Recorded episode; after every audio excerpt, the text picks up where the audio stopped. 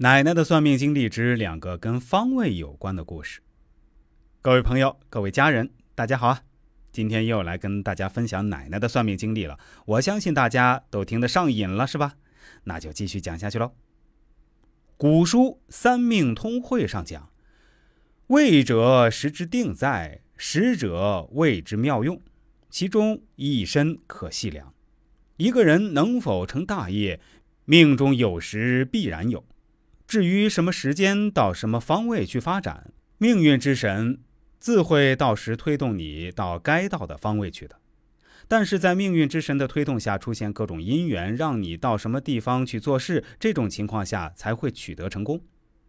事业的方位对于我们来说非常重要，可以从自己的生辰八字看出最适合自己的事业方位。有的人不以为然。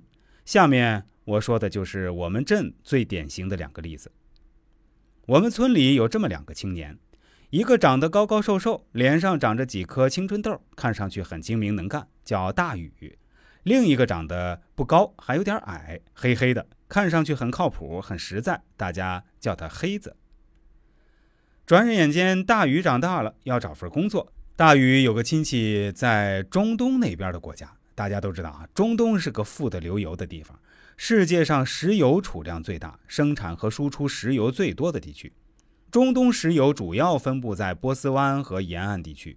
由于自身对石油的消费量很少，中东所产的石油百分之九十以上由波斯湾沿岸港口用油轮运往西欧、美国、日本等发达国家和地区，是世界上输出石油最多的地区，对世界经济发展具有重要影响。大禹的亲戚在那儿做工程，赚了不少钱。大禹动心了，去之前还是有点顾虑，就去找奶奶算一下。奶奶看了后说：“你不能出国，那个方向对你不利，你要在家乡发展。”回到家后的大禹犹豫了好几天，不去这辈子都赚不了那么多钱，去了又怕被奶奶说中，到时候出了什么情况，纠结了好几天的大禹，终究没能抵过金钱的诱惑，毅然踏上了外出的征程。黑子也被困在了选择的难题上，他没有考上大学，只有打工这条路了。我记得那时是一九九七年吧。黑子有个姑姑在上海，想他过去；叔叔在广州，也想让他过去。黑子也是久久不好决定到底去哪儿，他也想到了问问奶奶。奶奶看了他的面相，说：“你适合去东方发展，南方不适合你。”黑子对奶奶说。明明广州离我们这儿近，工厂也更多，机会也更多。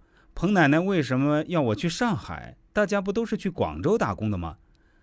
奶奶说：“你只要相信我就好。”虽然心里疑惑，但是黑子还是决定听奶奶的，接受奶奶的建议，去了东边的上海。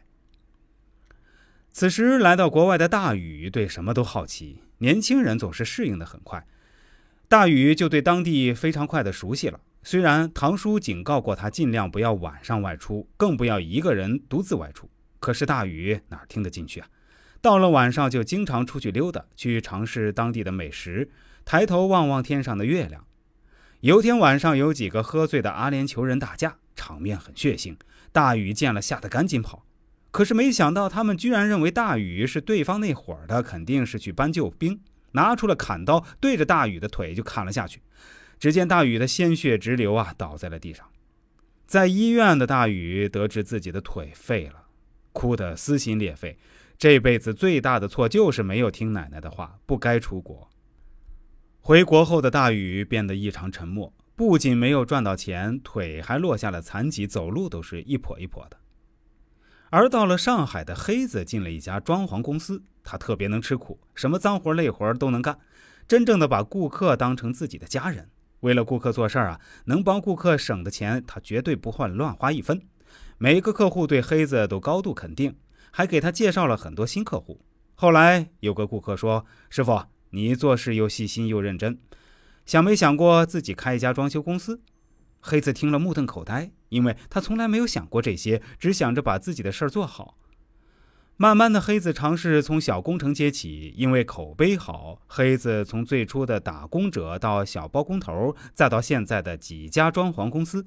后来朋友让他一起投资地皮做房地产，黑子几乎拿出了自己所有的积蓄，买下了那几块地皮。